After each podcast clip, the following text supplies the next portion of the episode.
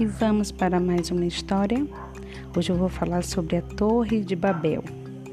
Em Babel moravam pessoas que queriam ser maiores que Deus.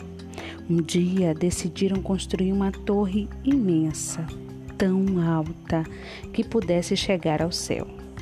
Deus, porém, fez com que começassem a falar muitas línguas diferentes entre eles. Assim, não se entendiam mais e não podiam trabalhar para terminar a imensa torre. Então, quando o homem ele pensa, né, que quer chegar a Deus desta forma, ele acaba se perdendo.